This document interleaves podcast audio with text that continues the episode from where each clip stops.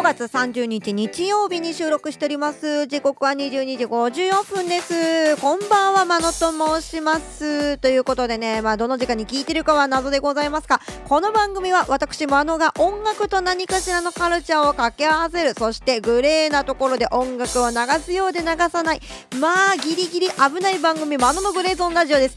今週はですね通常回でございます。各媒体でお聞きの皆さんはまた翌日そしてポッドキャスト並びに Spotify でお聞きの皆さんはこの後のセクションで実は最近私音楽の制作没頭してましてそれにあたり配信等で使える音楽のアプリケーションの話等をねちょっとまとめたものをしていこうと思ってますのでよろしければ興味のある方お聞きいただければと思います。そしてさらにその次のセクションでは通常回の恒例になっております続考えるヒットやっていきます今週のヒットチャート。そして1980年代の音楽から1曲そしてワールドミュージック世界のどこかのチャートの中に載っている1曲ご紹介していきますので合わせてお聴きください。ということでここで1曲お聴きいただきましょう。今ね農家系音楽活動で頑張ってらっしゃる方がブレイク前夜だぜっていうね話はねさせていただいたと思うんですよ。なんとね実際音源お借りできました。YouTube にですね昨日から PV が上がっております。ノーカラップ協同組合の方にねなんと音源借りれましたのでここでお聴きいただこうと思います。五穀豊穣。俺らになう次世代農業魅力伝える 3MC 道場毎日収穫等級上等一次産業で価値創造流通経路栽培方法試行錯誤して見出す活路地域の皆様一連卓勝トゥモロー実り祈り早朝五穀豊穣所得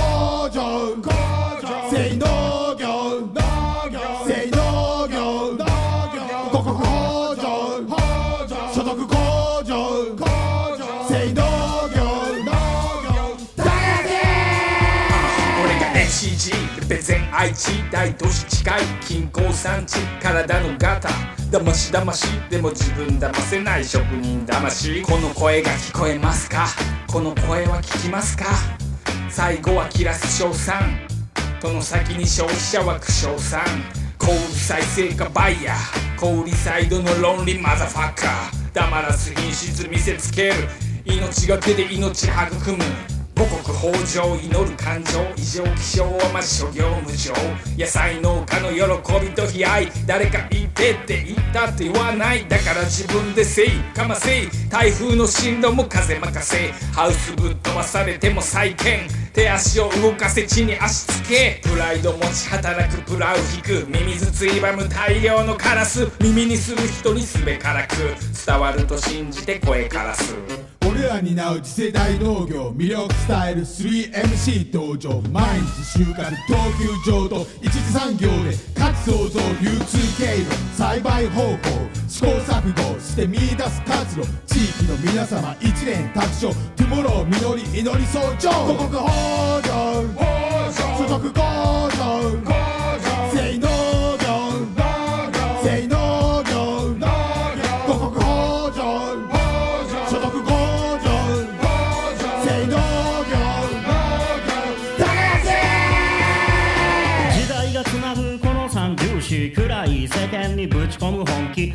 ろそろ行きまっか？奈良からこんちは俺源さん。レペゼン奈良の神経収納作るは野菜。つなげる農地。伝える思いが響く感染尾身先生もビビる広がり。農家の能力生産仕分け。放送納品簿記経営スキルを磨き一人で歩む完全無欠のクリエイター食つなぐよう何でもこなす農家は現代のまさに呂布覚悟は違うわ。これぞ生き様。喉を転がす俺の軽トラ農機具だけや荒らしまへん。思いを乗せてセカンド発進加速させるは農業スキル。踏み込むアクセル回るサイクル。周りの配慮も忘れず守るはさながら絶妙なクラッチするしそんな生き様見せてみ。そうまさに今や声上げる時。俺ら担う次世代農業魅力伝える 3MC 道場。毎日収穫等級上と産業で価値創造流通経路栽培方法。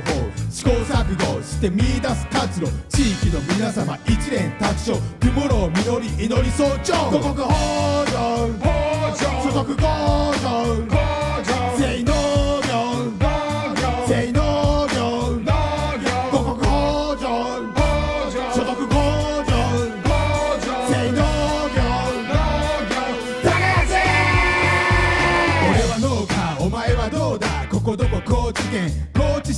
こそこ日射量降水量リッチだ。園芸するなら高立地だ。用意しな。今から定食だ。土佐特産野菜。花みょうが。2N55 染色体。不燃性栄養繁殖だ。促成栽培。秋市のナス。マジしらすと合う。味広がる。同じくナスかピーマンししと栄養バランス。いい感じにしよう。ここらじゃ琉球破水もそのままか。おひたしも熱いぞ。こたつにみかんなら山来た。この季節買いにまた来た。注いだ愛情超ふんだん。甘みは倍増推奨分担。ヒット商品量産馬路村ゆず中山間地域未来タックスブルースター革命オキシペタラム仮にリント咲く誇り気高く燃え上がる花びらグロリオーサすごい豪華噂げん花咲かそうか。俺らに担う次世代農業魅力伝える 3MC 道場毎日収穫等級上と一次産業で価値創造流通経路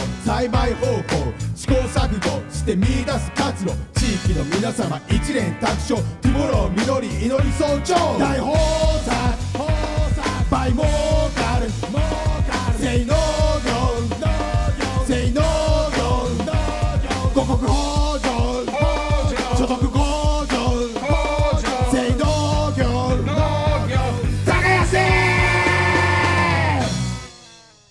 農家ラップ協同組合で五穀豊穣お聞きいただきました。これねあのラップの部分要するに韻の踏み方とかライムの動向っていうのは私守備範囲外なんでこれはまた詳しい人に聞いてみないとっていう部分はあるんですけど私が何に注目したかというとやはり音です。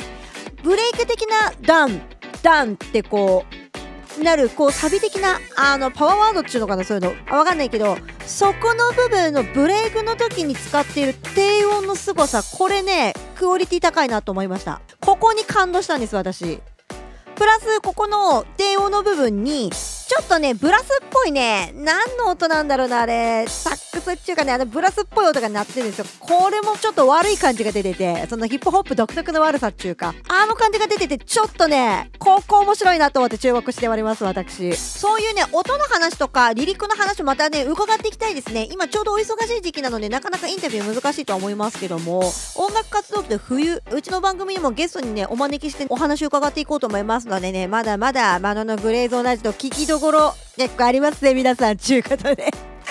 プロじゃなくてもこれだけのことできる方いっぱいいらっしゃるんですよ。しかもね超かっこいい曲とか作ってらっしゃる方まだまだいらっしゃるのでそこをねどんどん番組内でディグっていければと思っております。またご紹介させてください。といったところで今週のマノの話ちらっといきますかね。マノが今週何しとったんちゅうねんちゅうとこなんですけどもまあ相変わらず欲望のために生放送延々としてましたね。うん。まあ音楽の話とかをねずっとしてましたけどもノープランでいかがわしい音楽の話をしてゲラゲラ笑っているかモニタースピーカーが我が家に届いたんでキャッキャしているか音楽のどうしようもない話してるか基本的に剛速球しか投げられないんでねあの変化球投げれないのでね普通の話はできないっていう まあそれが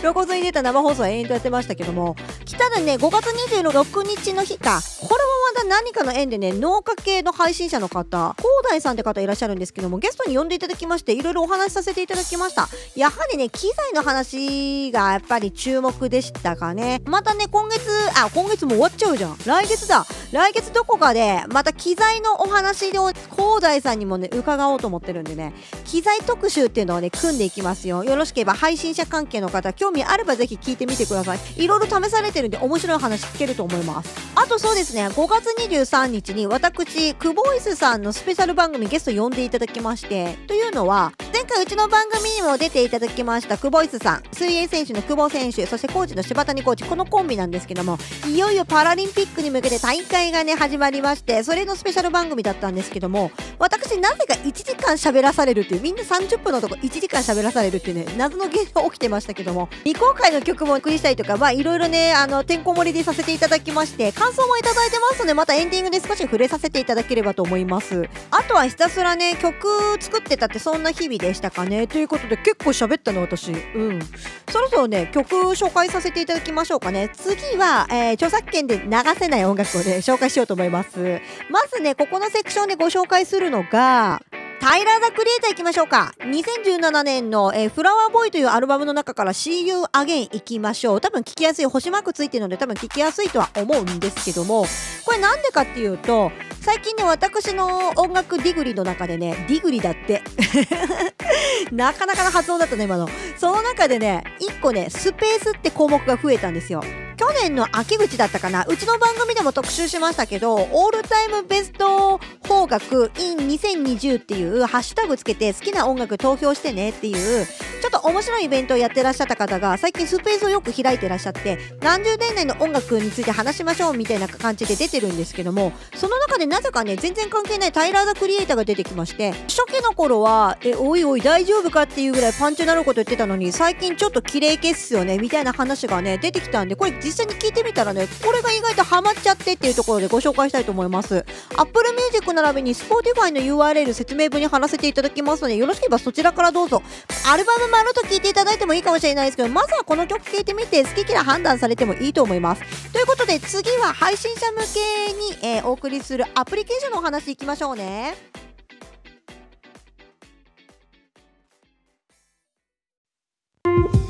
謎のグレーゾーンラジオ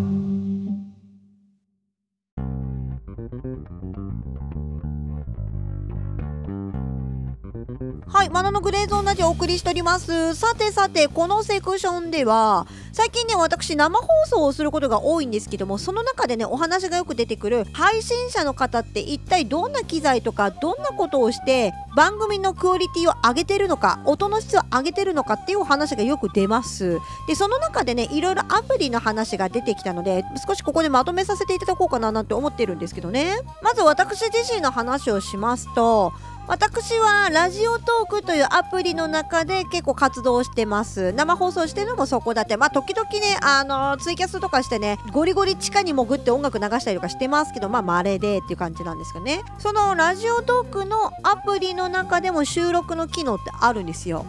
なんですけどそれって直接スマートフォンにこう喋りかけるような形での収録になるんでなかなか音楽を吹き込んだりっていうのがね同時に難しいんですよ。なので私得意としている GarageBand ですね。iOS 要するに iPhone とか iPad とか iMac にも入ってますけどもその GarageBand の機能を使って声の収録から BGM の入れ込みそして音楽の入れ込みも全てしたりとかこの音量を下げたりとか上げたりとかってそういうとこも全て調整した完成品をドットワブの拡張子で保存します。でその保存したデータをインターフェースっていう機材を使って読み込ませてる。要するにラジオトークを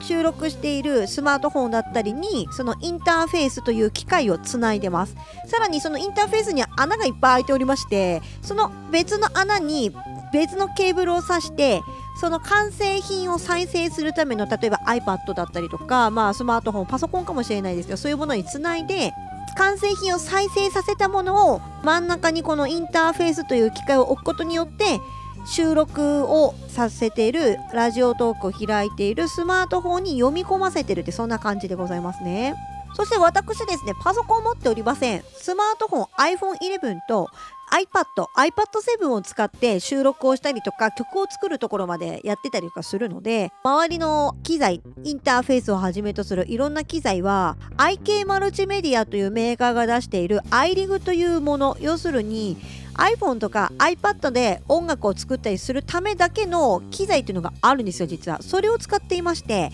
このインターフェースっていう機材を iRig Duo というね機材使ってます。これがね大体2万4000円ぐらいが相場だと思うんですけどまあ2万4000円も結構高いじゃないですか。で私もねこれねお誕生日に買ってもらったものをねもう45年使ってるってそんな状況なのでもっとね今安価でね買えます。このインターフェースっていうものは。まあ安価と言っても1万5000円ぐらいはやっぱりかかるののでまあお誕生日に買ってもらったりなんだりっていうのが一番いいのかもしれないですけど例えば TASCAM だったりとかあとは Steinberg、えー要するに Cubase っていうね音楽作るねソフトが有名なメーカーさんから出てる機材が結構良かったりするのでその辺ねまた調べてもらったら面白いと思いますよちなみにこの iRig ってシリーズもデュオっていうだけあるんで2個ね線をねぶっ刺すところがあるインターフェースを私は使ってるんですけどこれね1個のやつでもあるんですよ1個のやつだと1万円台で買えるので差し支えがなければそれでも全然使えるのでいいと思いますよっていう、まあ、おすすめの話っていうとこでしたね。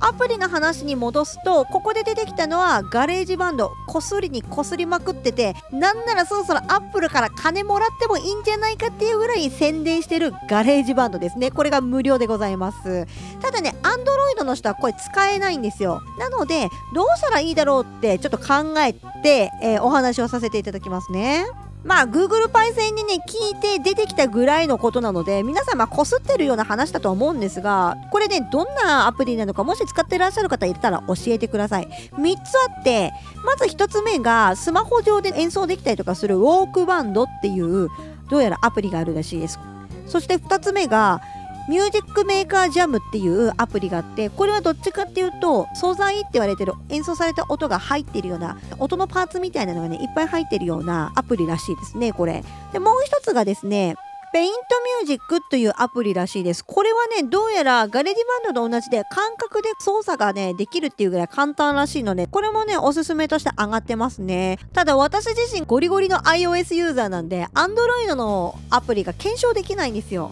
Android 使ってらっしゃる興味のあるあなた、これ使ってみてね、良かったとか、逆にこれ使い方が全然わかんなかったとかありましたら、番組までお便りお待ちしてます。また感想が集まったらね、第2弾、第3弾していこうと思いますので、ぜひ検証してみてくださいといったところで、まだまだ配信でも使える作曲用のアプリの話していきますよ。次は有料版の話です。有料版結構ね、いい値段はするんですが、いい値段するアプリこそ1ヶ月トライアル期間があるんで、この1ヶ月間で使ってみるってのもおすすめだと思います。2つご紹介します。今ね、私が挑んでいるアプリっていうのが2つありまして、まず1つ目、サウンドトラップというアプリです。これはは iOS、iPhone でも Android でもどちらでも使えるアプリです。月額でだいたい1700円、マックスで1700円ぐらいなんですけども、30日間のトライアル期間がついているので、試す価値はあると思います。で、私どうしても GarageBand ゴリゴリユーザーなので、そこを基準としてしまいますが、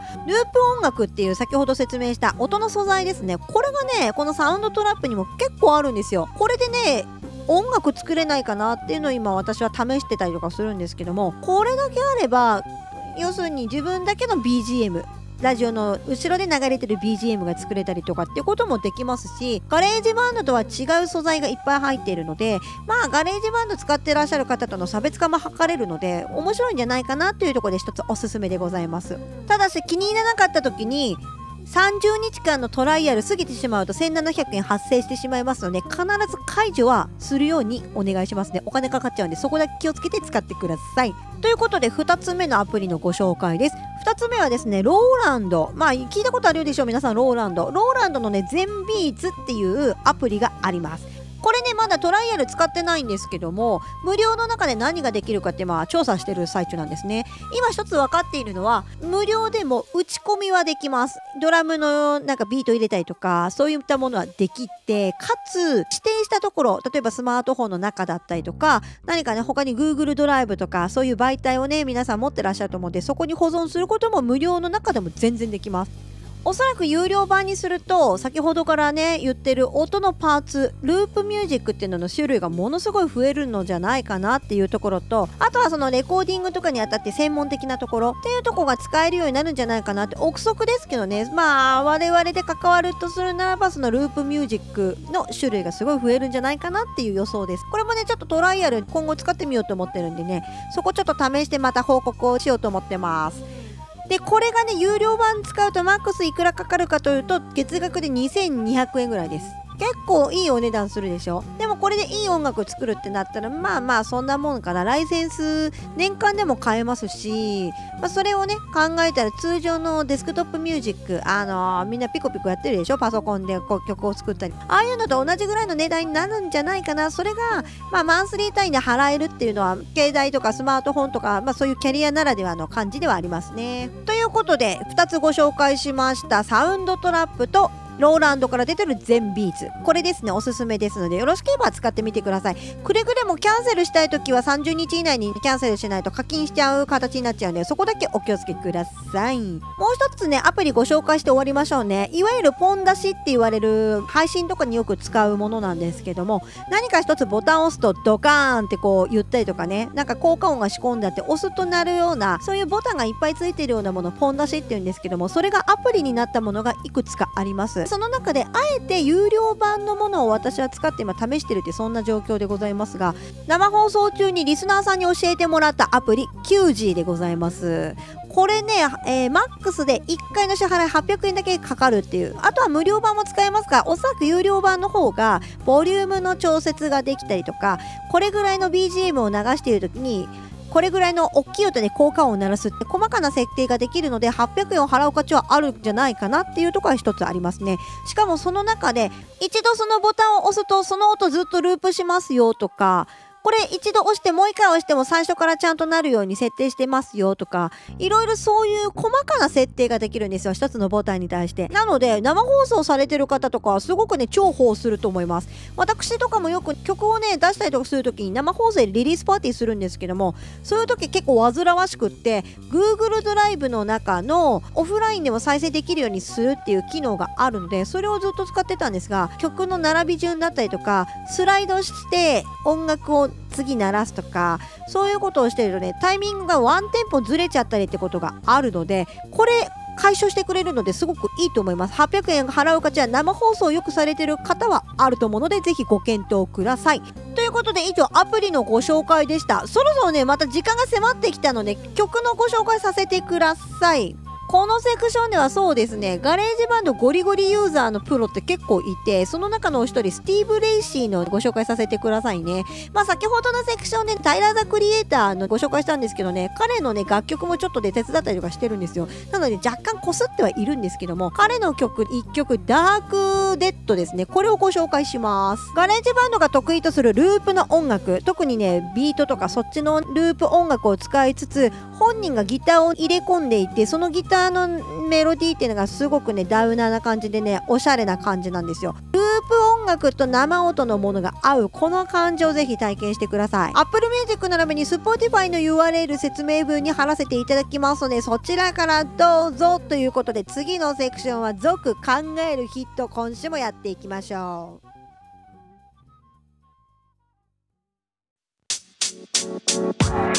あののグレーゾーンマジック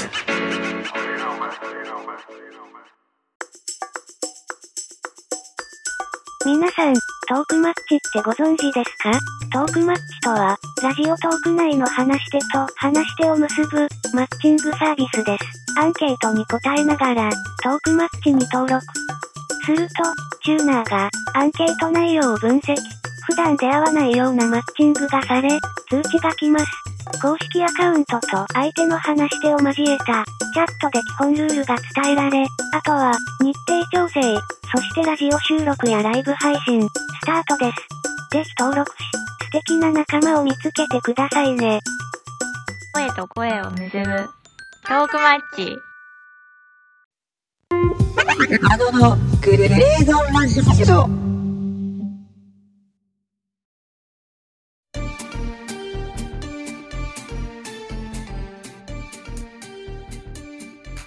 マノのグレーゾーンラジオをお送りしております。さて今週もこちらのコーナー参りましょう。マノの続考えるヒット。いうことでなぜかリスナー投票をしたら一番人気だった年代1980年代のヒットソングから1曲。そして今週のヒットソングから1曲とマノにしか需要がない世界101都市の中のヒットソングから1曲ですね。抽選しまして1曲ずつ実況をしていくというだけのコーナーマノの続考えるヒットなんですけども。さて今週も早速抽選していきましょう。まずは1980年代の曲からいきますよ。さて何年の曲聴いていきましょうかね。お来た。1988年。1988年の曲でございます。そして順位は何位の順位の曲聴いていきましょうか。お来た来た。1988年の12位の曲聴いていきましょうまあ88年の曲はねうちの番組でも取り上げたので1位はもうねこすってますけども光源氏のパラダイス銀河ですそして12位はですねあ初めてかもサザンサザンのみんなの歌です。ちょっとこれ聞いていきましょうね。ということで、まるっと私はみんなの歌聞きました。っていうか、初めて聞いた。弾いたことはさ、数万回あるけど、原曲知らなんだと思って。こんな感じだったんだ。全然予想してたものと違う。めっちゃビート軽くてびっくりしちゃった。なんかレゲエっぽいね横乗りの要素もあるんだけど太陽は罪なやつみたいなちょっと軽めなビートのサビのイメージもあるし全然そんなイメージで弾いてなかったからやっぱりこの弾き方によってピアノとか主旋律の弾き方によってこんなに曲ってイメージ変わるんだなってことでまず一つ驚きです。でもう一つ感じたのもまた音色の話で申し訳ないんですけどもこの歌なんか新しく聞こえない？なんか90年代後半か2000年頭ぐらいに出した曲なのかなって思っちゃったけど88年だよね。ギターのね音が割とクリアだからそういう風に聞こえるのか下手したら涙のキスの方が後なんだけど古く感じちゃうもんね。やっぱギターの音色だったりとかあとキーボードの音色がさ太陽は罪なやつの音色にすごく似てたりとかそういうところでちょっと新しい要素に聞こえる。プラスコード進行の話で申し訳ないんですがサビのコードって確か私数億回ぐらい弾いてるんで覚えてるんですけどずっと C ドミソの和音を中心としてちょっとその部分だけちょっと微妙に音が半音上がったりとかなんやりってこう変化球投げていくけど基本はずっと C っていうようなコードだったはずなんですよ。1個のコードのバリエーションでやっていくようなことって多分割と新しかったのかなあの時代に。とは思っていてそういうところも含めこの曲って普通のね80年代のサザンの曲の中でも割と新しい今時っぽい曲に感じちゃうのかなっていうのは個人的な感想ですね。でこの曲をもう一回聴きますかって聞かれたら絶対聴かないですね。だって仕事思い出しちゃうんだもん。みんなこれ好きでさなんか歌うからさプライベートでは聴かないと思います。ということで次、えー今週のヒットソングの中から1曲選曲していきましょう。じゃあ抽選していきますね。さて今週の何位の曲聴いていきましょうか。お出たね。今週の8位の曲聴いていきましょう。ちなみに本日収録している段階での1位はキンプリがどうやら新しいシングルを5月19日にリリースしたんですけどこれが1位ですね。8位はおラッキー。この曲は好きだぞ。私は知っている。アドのオドでございます。皆さんちょっとこれ聞いていきましょうね。はい全部聞きましたよ。アドのオドこれね一部分だけ聞いたんですよ。あの雑談しながら聞いてたんで BGM みたいな感じだったんですけどやっぱちゃんと聞いてもいいね。今ねボカロ系ってここまで来てるんだっていう私あんまりねこうアニオタみたいなものって好きじゃないんですよ。いやそれこそ菅野陽子さんぐらいにずば抜けてたら話は別ですけど基本そのボカロと言われてるものとかあんまりね好きくないんですよ。だけどこれはねかっこいい。これいいね。まあ、アメリカっぽいイメージ、今のビルボードとかに載ってそうなビートとか使いつつって感じだから、おしゃれ感、ビートに関してとか、音色に関してのおしゃれ感、サンプリングの素晴らしさっていうのは、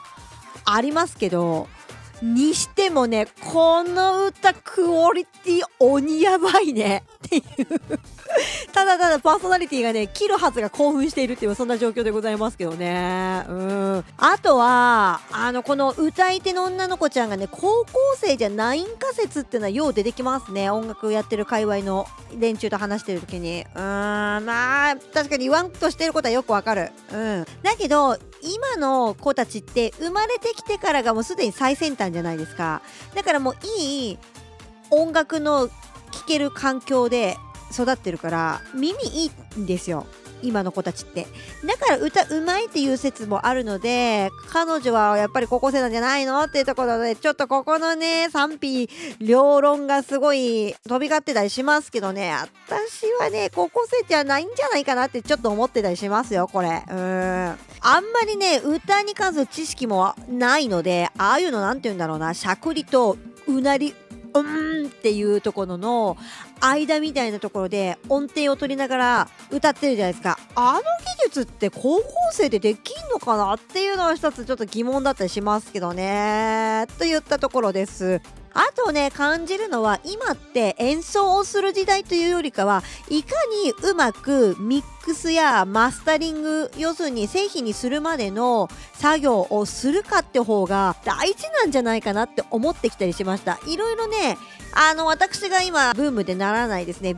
ビデオテープミュージックってアーティストの方とかもしっかりですけどなんかね音楽を演奏するっていうよりかは音楽の素材を集めてきてそれを楽器として奏でるみたいなそういうデータを楽器にしてしまうっていうような時代になってるのでどちらかというと今重きを置かれてるのってそのミックスだったりマスタリング製品にするまでのそのねクオリティを上げるための作業とかそこの技術ってところに今って重きを置かれてるのかななんてアドを聞きながら思ってましたって言った感じでございます。ではねもうお時間もお時間なんでもう一発ね言っときますかね。例のあれですよあれ。さて今回はどの国のチャート開いていきましょうかね。お出ましたね。わあ国は知ってるんですけどこの都市は知らんぞ私、えー、カルガリーカナダでございます。カナダのチャート開いていきますよ。そして何位の曲いきましょうか。また微妙にマニアックなとこ来た19位。カナダの現在の19位の曲聴いていきますよ。ちなみにカナダカルガリーの今の1位はオリビア・ロドリコというアーティストでこれがね123位と占めてるってそんな感じなんですよ。えっ、ー、とねアルバムのおそらく曲から3曲ピックアップされてるってそんな状況なんですけどもね彼女もなんかなかなか良さそうですね。そして19位なんですがうわーこれなんて読むんだろう。J. コールリル・ベイベープライド・イッザ・デビルこれ聞いていきましょう。はいえー、プライド・イッザ・デビル全部聞きました。というかこれは普通にかっこいいヒップホップだからヒップホップ聞くときはおそらくリリックとかの意味をたどらないとどんなものかっていうのが分かんないのよ。でいろいろ記事をねちょっと漁ってたりとかしたんですけど彼自体は別にカナダ関係なしで普通にシカゴのアーティストなんだね。で、結構有名なんだね。私ヒップホップ全然かじってないからさ、全然知らなかった。うん。でもね、めちゃくちゃ有名人ですよ、皆さん。すいませんでした、本当に。もうこんなもんですから。音楽番組大々的にやってますけどね、エセですから。よくわかったでしょっていうところで、これでいいのかな？これでいいのかなって思いながらも、え、やっちゃえみたいな感じの、急にビーフかますみたいな感じが、あの、結構ファンに受けてるみたいな。そして結構ベテランだからでもいろんなね、軌道修正しながらやってるぞっていうね、あの、J. コールの記事読んでて思ったのは、やっぱりこの周辺のラッパーはこの毛色でっていうのが多少分かっていないとこの面白さって分かんないかもしれないねで新譜が出たのは今年の5月の14日に出た新譜なんですけどこれの中に入ってる曲でしたでねやっぱりブラックライブズマター的なものにも噛んでるらしくっておそらくこのアルバムの中にはその要素少し入ってんじゃないかなとは思っておりますちょっとこれもねまたゆっくり聴こうかなと思うんですがいかんせんね英語わかんないと多分ねこの良さってね伝わんないんじゃないかなってちょっと懸念してますけどね私。え、でねこの人のねえー、と特徴だけ言っときますけどポジティブ的な感じで賢いリリックとちょっと弱っちいとこを見せるっていうところのリリックを上手に使ってる方っていうことが記事の中でよう分かったっていうのはそんな感じでございます。あともう一つ分かったのがヒップホップの界隈とジャズ。これに関してはそのアーティストしかりそのアーティストがやってる音楽しかりその周辺のメンツっていうのをねある程度把握しておかないと面白さちょっと半減しちゃうんじゃないかなっていうのは J コールを通じてよく分かりました。といったところで今週のヒットこんな感じでございます。さて最後にマノの今週のヒット1曲いっときますかね。今週はやっぱりそうですね。まるっと一つアルバムで言うならアリシア・メスで決まりですね。これの新譜がむちゃくちゃかっこいいんですがいかんせんアリシア・メスはブラジルのアーティストなので読み方がね全くわからんちゅうねものばっかなんですよ。この中のセンメドドンマーっていうかなこれ。全く読めてる気がしないよね。でもねこれ超ラテンなのにダウナーでしかも音数少ないから完全に歌がね聴いてる曲なのよ。歌うまくないとこれは歌えませんということで Apple Music 並びに Spotify の URL 掲載させていただきますのであとタイトルもね掲載してますから読み方教えてください。ということで各媒体でお聞きの皆様は今日はここまで。ポッドキャスト並びに Spotify でお聞きの方はこの後エンディングでございます。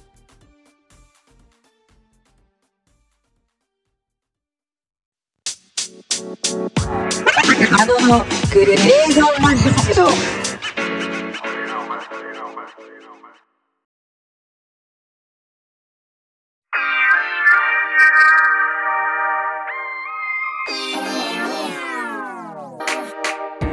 もお送りしてまいりました「マノのグレーゾーンラジオ」エンディングですということで今週はねかなりディレイ気味に配信してますけども来週はちゃんとゲストの方いらっしゃいますので通常通りお送りできると思います。はい。来週のゲストなんですけどもね最近ねお友達になりましたヒップホップにね精通している男アブちゃんが来ますよ。アブちゃんにね素敵な3曲そしてね本人がね最近新譜出したのでその新譜を持って遊びに来てくれますのでぜひお楽しみにください。特にヒップホップ好きな方は必聴でございます。そしてね